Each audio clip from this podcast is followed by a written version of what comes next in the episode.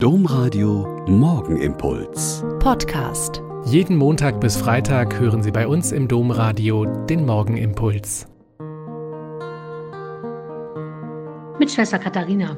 Ich bin Olper Franziskanerin und ich begrüße Sie herzlich zum gemeinsamen Beten heute früh. Nachruf in der Reichspost vom 21. Juli 1921. Wie aus Münster gemeldet wird, ist der hervorragende Sozialpolitiker, Zentrumsabgeordneter Professor Dr. Hitze in Bad Nauheim im 71. Lebensjahr gestorben. Dr. Franz Hitze wurde im Jahr 1851 in Hanemicke bei Olpe in Westfalen als Sohn eines Gutsbesitzers geboren, studierte an der Würzburger Universität Theologie und war dann Kaplan auf dem deutschen Campus Santo in Rom.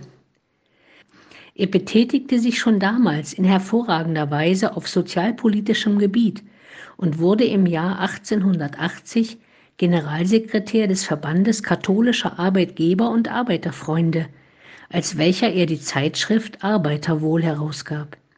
Seit 1898 war er der allererste Professor für christliche Gesellschaftslehre an der Universität in Münster und vertrat seit 1882 den Wahlkreis Mönchengladbach im Deutschen Reichstag. Im Reichstag und im Landtag wirkte Dr. Hitze bei den wichtigsten sozialpolitischen Gesetzen in entscheidender Weise mit und war unter anderem Referent für die Gewerbeordnungsnovelle der Arbeiterschutzgesetze von 1891.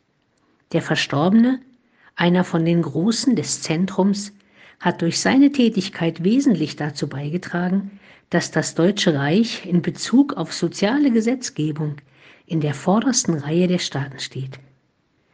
Soweit der Nachruf.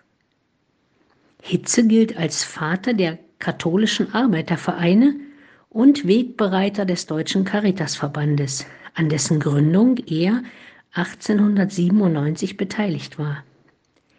Der damalige Reichskanzler Josef Wirth schätzte den von ihm so bezeichneten edlen Prälaten unter den Koryphäen der Zentrumspartei als den besten von allen, den bescheidensten, liebenswürdigsten und selbstlosesten Mann.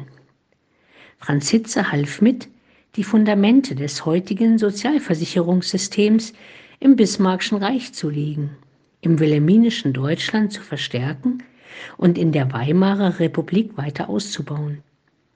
Je mehr ich in diesen Tagen um den 100. Todestag herum über Franz Hitze lese und erfahre, desto mehr beeindruckt mich dieser Priester, der sich sein ganzes Leben lang um die Belange der Arbeiter gekümmert hat und die Lösung der sozialen Frage als einen Kernpunkt katholischen Christseins erkannt hat. Und dieses Wort des Reichskanzlers, er bezeichne ihn als den besten von allen, den bescheidensten, liebenswürdigsten und selbstlosesten Mann, das finde ich einfach wunderbar.